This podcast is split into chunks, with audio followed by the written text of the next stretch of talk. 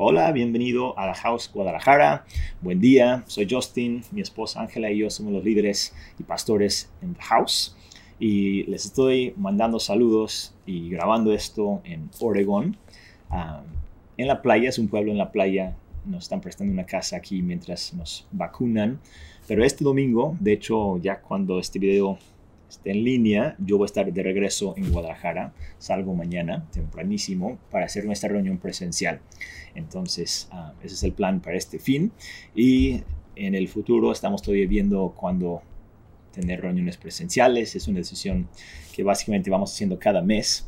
Entonces sigan pendiente en redes ah, si estás en Guadalajara en especial. Si no, si nos estás acompañando de otra parte, entonces pues bienvenido. El plan es continuar también con estos videos en el futuro. Quiero decir antes de continuar, feliz día de la mamá a todas las mamás. Sé que no les felicitamos lo suficiente. Todos los días debe ser el Día de la Mamá. Entonces, de mi parte, de parte de mi esposa también, un abrazo, felicidades y gracias por tanto que hacen para sus hijos y en especial en esta pandemia.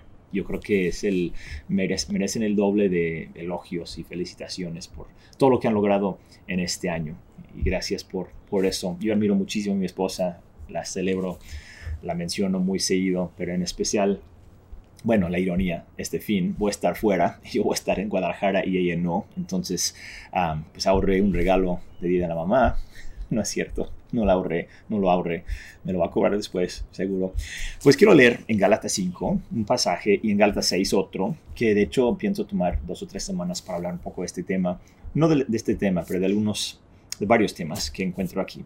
lo voy a leer y luego quiero hacer unos comentarios. Gálatas 5, versículo 13, dice, les hablo así hermanos, porque ustedes han sido llamados a ser libres. Entonces, antes de continuar, en el contexto, ya ah, Pablo lleva más de cuatro capítulos hablando del tema de la libertad, en especial, en especial hablando del tema de la libertad, de lo que es el temor ah, al juicio de Dios o el, el, legalismo, la idea de que tenían que hacer una lista de cosas para poder estar bien con Dios. La ley de los judíos, la ley religiosa de los judíos que encontramos en el Antiguo Testamento, Pablo está diciendo, mira, ustedes han conocido a Jesús de otra manera, han recibido salvación por gracia, ya no tienen que andar tratando de agradar a Dios o tratando de ganar el favor de Dios, porque ya lo tienen, ya tienen su amor y su gracia y su perdón y todo lo demás. Entonces, el, el libro es un argumento en contra del legalismo, en contra de la mentalidad de que podemos casi manipular a Dios o ganar el favor de Dios con nuestras obras. Entonces Pablo ha estado diciendo mucho que la libertad es de Dios, que nos está dando libertad para vivir diferente, para ser diferentes.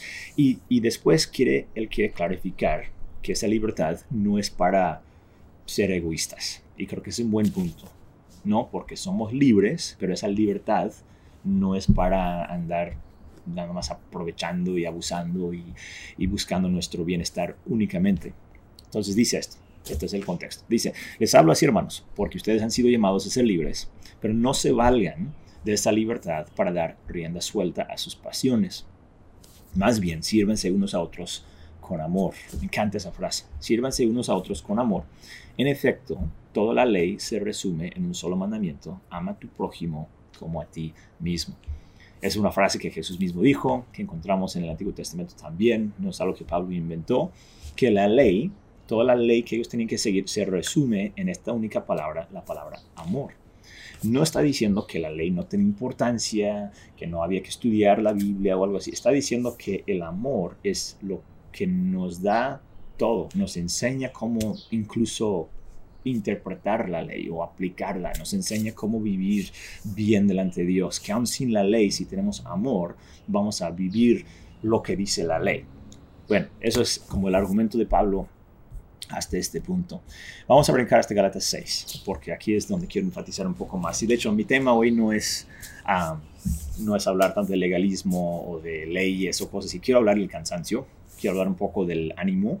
Ah, dice, dice verso 7 del siguiente capítulo, no se engañen, de Dios nadie se burda. Cada uno cosecha lo que siembra. Entonces, voy a usar esta metáfora mucho de cosechar y sembrar o sembrar y cosechar. Cada uno cosecha lo que siembra. El que siembra para agradar a su naturaleza pecaminosa, de esa misma naturaleza cosechará destrucción. El que siembra para agradar al Espíritu, del Espíritu cosechará vida eterna. No nos cansemos de hacer el bien, porque a su debido tiempo, y esta es la frase que quiero empatizar el día de hoy, no nos cansemos de hacer el bien, porque a su debido tiempo cosecharemos si no nos damos por vencidos. Por lo tanto, siempre que tengamos la oportunidad, hagamos bien a todos, en especial a los de la familia de la fe. Estos dos pasajes están conectados. Ah, no, por el tiempo no leí los dos capítulos completos, pero tal vez lo pueden leer después. Ah, pero Pablo está hablando, ah, es una, un argumento lógico y la conclusión es que nosotros debemos vivir vidas, buenas vidas, vidas donde estamos haciendo el bien y que no debemos cansarnos haciendo el bien porque vamos a ver el resultado si no nos cansamos. Creo que eso es muy sencillo, creo que lo entendemos. Nadie quiere vivir su vida haciendo el mal, todos queremos hacer el bien, ah, pero a veces sí nos cansamos, a veces sí nos, ah, nos frustramos tal vez, ah, porque no siempre vemos como quisiéramos o tan rápido como quisiéramos el resultado de lo que estamos haciendo en nuestra vida cotidiana. Entonces vamos a orar y quiero hacer unos comentarios sobre esta idea del cansancio y esta idea de cómo poder pues no, no darnos por vencidos en el proceso. Dios, gracias por tu presencia y por tu amor. Gracias porque nos estás dando fuerza todos los días, nos estás ayudando a caminar en ti y contigo. Gracias porque nuestro, nuestras vidas están llenas de bendiciones. Señor, nos has ayudado, nos has dado tantas cosas y aunque a veces eh, vemos lo, lo difícil o nos sentimos frustrados, cansados, Dios, reconocemos juntos este día que tú estás con nosotros y que tú has sido bueno en nuestras vidas, nos has ayudado y nos sigues ayudando en todos los sentidos. Damos gracias en el nombre de Jesús. Amén. Amén. Pues ah, como ya mencioné, estoy en Oregon ahorita unos días más y son dos horas de diferencia de Guadalajara, tiempo de Guadalajara al tiempo aquí del, del, Pacífico, de la costa pacífica del Pacífico de los Estados Unidos. y ese detalle se nos escapó cuando hicimos todo este plan de venirnos aquí y recibir las, las son dos vacunas. entonces, como a los dos días que hicimos el plan y compramos los boletos, alguien, creo que Annie, se le ocurrió el cambio de horario y dijo, papá, quiere decir que mis clases van a empezar a las 6 de la mañana. Y yo dije, no, porque también Jet empieza 8 y cuarto allá, entonces va a empezar 6 y cuarto aquí en Oregon, hora local, durante casi un mes.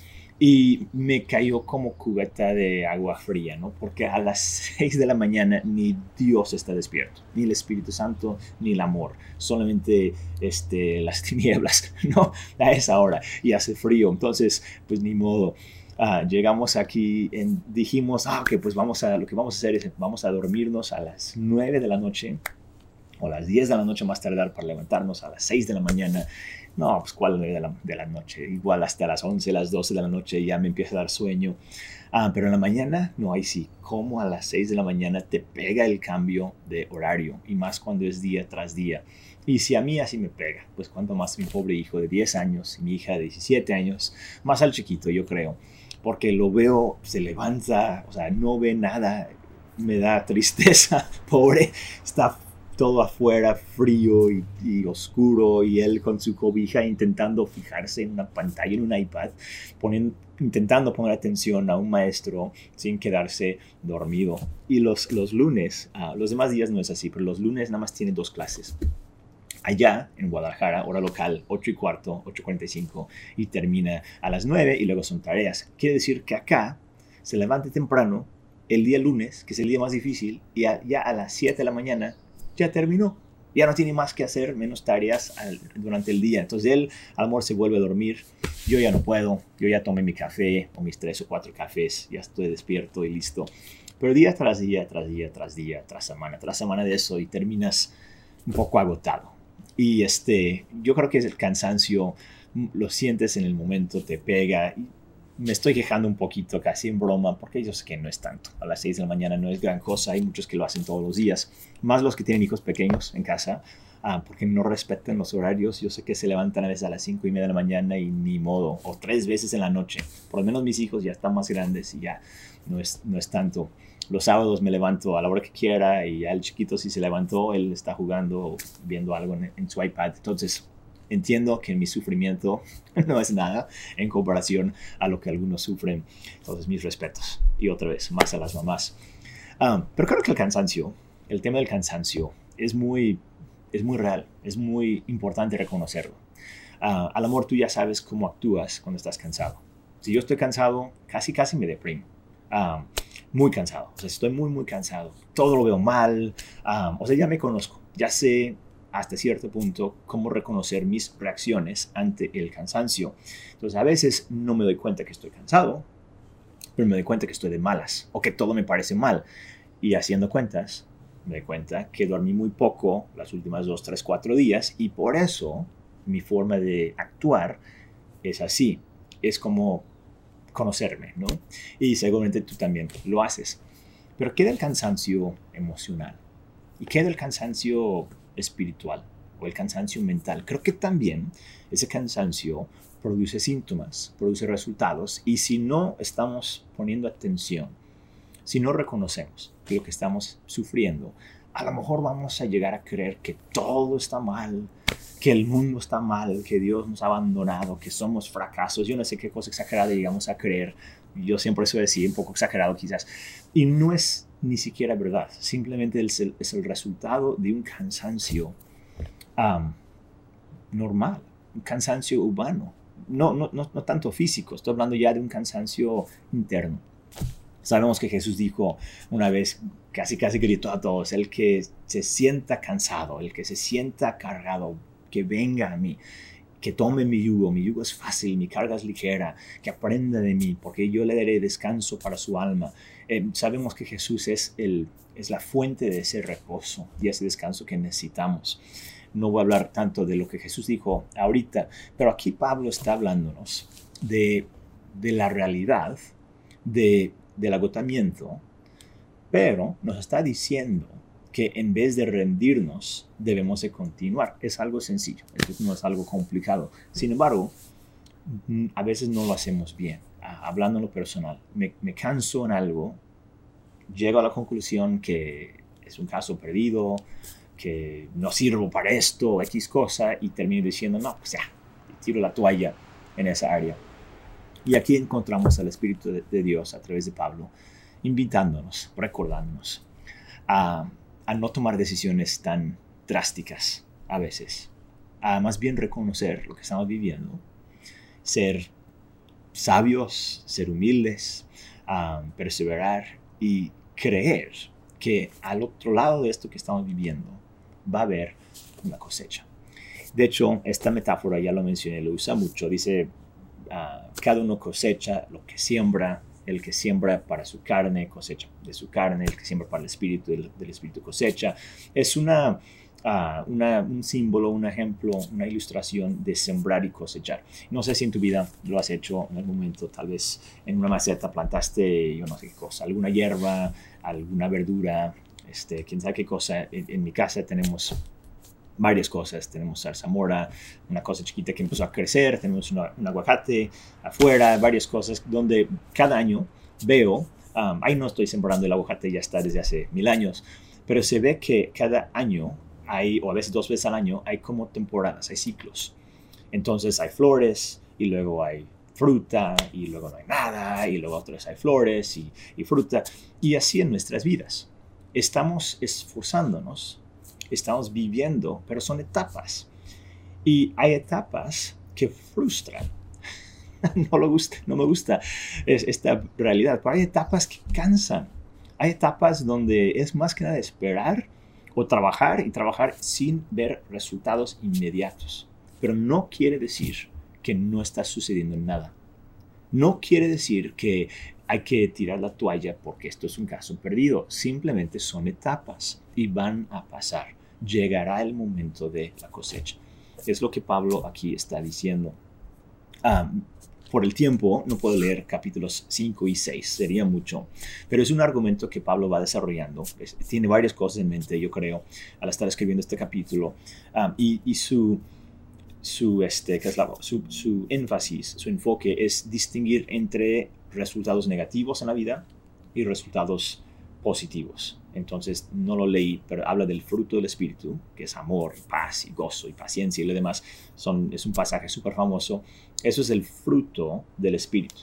¿ok? Entonces el resultado de una vida conectado con Dios es, es fruto. Otra vez vemos lo de sembrar y cosechar. Vamos a cosechar un, un estilo de vida de amor y paz y benignidad y fidelidad y muchas cosas así si nosotros perseveramos en hacer el bien.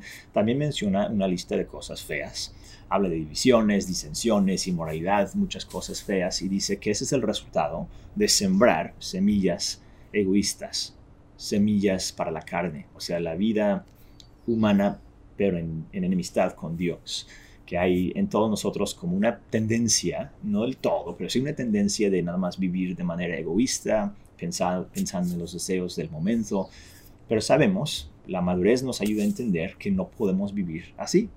Ah, por eso nos levantamos a las 6 de la mañana para ayudar a nuestros hijos si es necesario. Por eso vamos a trabajar para seguir proveyendo para nuestras familias. Por eso estudiamos para mejorar nuestra vida a futuro. O sea, como seres humanos maduros, ah, entre comillas, es un término relativo, nosotros sabemos que tenemos que vivir no para el momento, no para las pasiones pasajeras, momentáneas de esta vida, sino pensando a futuro. Eso es lo que Pablo está diciendo aquí. Está usando términos como carne y espíritu, pero está hablando del, mal, del egoísmo, y está hablando del bien y del amor. Por eso empieza hablando en versículo, en capítulo 5, diciendo el amor es el cumplimiento de la ley. Y nos está recordando que el amor a veces tarda mucho tiempo en producir el resultado que queremos. A veces vivimos en amor, amando a la gente, soportando a la gente, trabajando para la gente, sirviendo a la gente. Y, cuando digo a la gente, estoy hablando de tu familia quizás, tus amigos. Estás viviendo una vida, una buena vida no perfecta, seguramente, pero lo más seguro, si estás mirando este video y escuchándome hablar, es porque tú tienes el deseo de hacer la voluntad de Dios y estoy seguro que en tu vida se ve el fruto, una vida donde estás haciendo el bien, intentando hacer las cosas bien, para amar, para servir, para dar, y te felicito. Y te recuerdo que eso va a tener un buen resultado en tu vida. Hay que saberlo, hay que decírnoslo a veces, porque hay momentos cuando no se ve. Hay momentos cuando por más que le intentas hacer bien, te sale mal la cosa. No, la gente te rechaza, alguien se enoja, te engañan, te estafan, eh, pierdes algo, sufres alguna tragedia, pasas por alguna enfermedad. Hay momentos cuando decimos, estoy cansado de hacer el bien. Estoy frustrado con esta vida porque no veo el resultado. Y con lo que estoy diciendo ahorita, no, no quiero dar a entender que que ese dolor no sea real o que no sea importante. Y en especial, cabe recalcar, si, si estás viviendo algún abuso o algún trauma que hay que atender urgentemente, entonces esto es un poco diferente. Pablo aquí no está diciendo, pues tú nada más aguanta y soporta y sufre. Hay, hay momentos cuando hay que decir no, o sea, yo ya no voy a sufrir esto, hay que salir de esto, esto es abuso, esto es agresión, esto es peligroso. Entonces no estoy hablando tanto de, casos cuando es algo urgente, donde literal alguien te está dañando. En ese caso, tú busca la salida, busca lo que necesites para estar bien. Estoy más bien hablando de cuando estás haciendo el bien. O sea, tú sabes que lo que estás haciendo es correcto. Estás amando a tu familia. Estás viviendo en santidad estás rechazando las tentaciones, estás orando por las personas, estás, no sé, siendo humilde, estás perdonando. Son cosas que, que no, a lo mejor no, no, te van a agradecer. Nadie te va a decir, wow, súper, qué, qué, padre que le pudiste perdonar. No te lo dicen, pero tú sabes lo difícil que es vivir una vida que, que es sana en el momento. En el momento es trabajo pero lo que Pablo está diciéndonos es que el resultado nos va a encantar. Por eso lo estamos haciendo. Es bueno, es algo bueno. Y si cansa, te cansa en el momento. Pero si podemos seguir adelante, vamos a cosechar, vamos a ver el resultado. Es el punto de este pasaje y es la invitación que Dios nos está haciendo. El recordar que en esta vida hay momentos de esfuerzo, pero ese esfuerzo vale la pena. Ese esfuerzo va a producir un resultado que nos va a encantar y que va a servir y ayudar a muchas personas a nuestro alrededor. Creo que es importante enfatizar que este proceso de sembrar y de esperar y de cosechar se repite. yo crecí, ya todo el mundo sabe, trabajando con mi tío, tiene una granja de fresas, entonces yo lo vi de primera mano mil veces. Cada año yo veía como mientras nosotros, los, los sobrinos de él, trabajábamos cada día, nada más soportando el calor del sol, a veces aburridos, a veces jugando cuando, no, cuando tenemos que estar este, trabajando. él estaba pensando en otros campos y en el año que iba, que el, año, el año siguiente y en los siguientes 2, 3, 4, 5, a veces 7 o 10 años, él estaba mirando hacia el futuro, porque sabía que ahorita era un tiempo de trabajo, de cosecha, pero al rato iba a ser un tiempo de, de plantar y después un tiempo de esperar y luego de, cosechar y en diferentes cosechas, diferentes campos, diferentes estrategias. Él tenía una perspectiva más amplia. Así Dios con nosotros. Yo a veces en mi vida, si soy sincero, me frustro o me siento cansado o me siento enojado o defraudado porque lo que ahorita, hoy estoy haciendo o lo que en estos, quién sabe, dos meses he hecho, no veo el resultado. O en estos 10 años no veo el resultado que quería, creía que iba a haber. Pero tenemos que creer que Dios tiene una perspectiva mayor. Para Él este tiempo vale la pena. Nosotros no vemos el avance porque es bien poquito.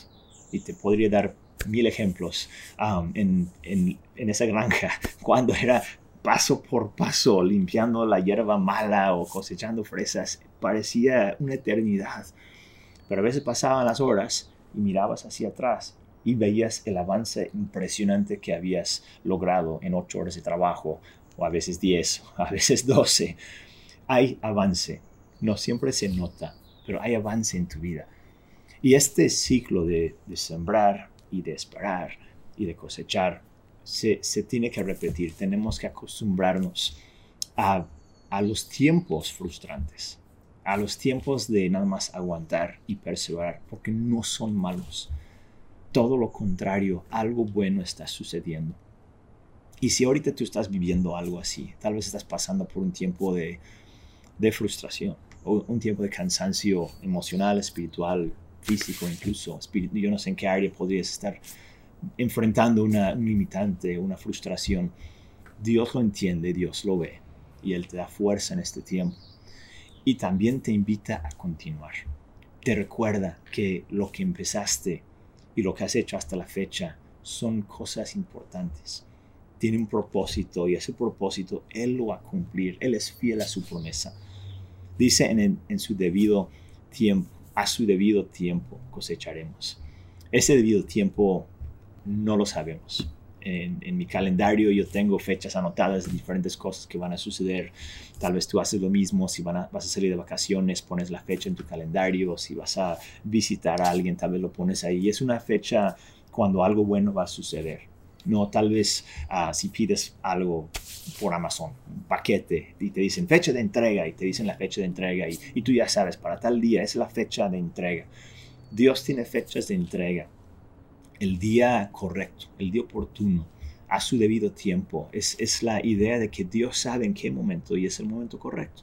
No es hoy. Todavía no ha llegado, pero va a llegar. No debemos desesperarnos creyendo que porque hasta hoy no ha llegado, nunca llegará que porque hasta hoy no lo he visto, entonces yo hice algo mal, yo no sirvo para esto, yo debo dedicarme a otra cosa. Y lo digo con cuidado porque sí hay momentos cuando tienes que evaluar tu vida y decidir si de verdad estás haciendo lo correcto. Pero digamos que ya lo has hecho y tú ya sabes, esto es lo correcto. Está bien, nada más no entiendo por qué no veo lo que debe de venir o simplemente me siento demasiado cansado, me siento exhausto, no sé si puedo continuar. Quiero decirte que en momentos así, lo que necesitas hacer muchas veces es descansar, más no rendirte. Descansar más no rendirte. Si, si estás cansado, descansa. Es una indicación que necesitas tomar tiempo para recuperar fuerzas, para hacer las cosas de manera más eficiente, para aprender algo nuevo, pero no quiere decir que te tienes que rendir, que la cosa nunca va a salir adelante. Y eso es lo que Pablo aquí está diciendo. No está criticando el cansancio, no está juzgándonos porque las cosas no las hacemos bien o, porque a veces nos enojamos o nos sentimos frustrados.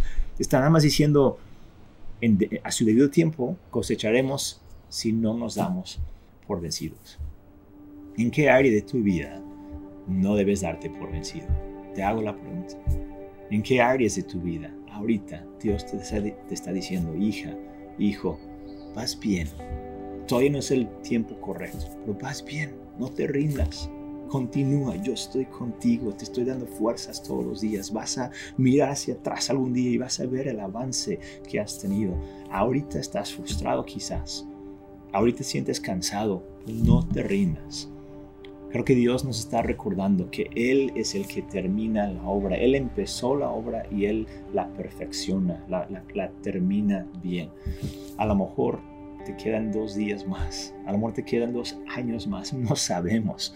Pero si puedes continuar siendo fiel, continuar amando, porque de hecho ese es, como, como dije al inicio, el amor es lo que resume todo. Si continuamos amando, si continuamos siendo fieles, haciendo el bien, el, bien para ti, el bien para tu familia, el bien para los que te rodean, para tu prójimo, el bien delante de Dios, el bien para este planeta, el bien para el medio ambiente. O usemos nuestras vidas para bien y dejemos que Dios se encargue de los resultados a su debido tiempo. Él es el Dios de la cosecha. Nosotros trabajamos, seguimos, amamos, pero Dios es fiel a su promesa y nos dará la cosecha que nosotros estamos esperando. Y yo creo que mucho más aún. Quiero terminar orando por, por ti, por mí. yo creo que este tiempo de pandemia es un ejemplo de muchos en nuestras vidas donde necesitamos perseverar, necesitamos paciencia. Si hay algo específico en tu vida, yo sé que Dios lo conoce y voy a orar que Dios te siga dando fuerza también en esa área. Dios, te damos gracias por tu amor, por tu presencia en nuestras vidas, en las altas y en las bajas. Gracias porque nos has llamado a trabajar, a, seguir adelante, nos has dado fuerza, nos has dado proyectos, nos has, dado entendimiento de lo que hay que hacer. Y ahora pedimos que nos des esa habilidad de, de aguantar, Dios, de seguir adelante, de tener fuerza suficiente en cada momento para seguir trabajando, para seguir amando, para seguir esperando Pido que fortalezcas el corazón de cada uno que está viendo este video. Señor, que tú nos llenes a todos y cada uno de nosotros con tu gracia, con tu fuerza en estos días. Te damos gracias por tu amor.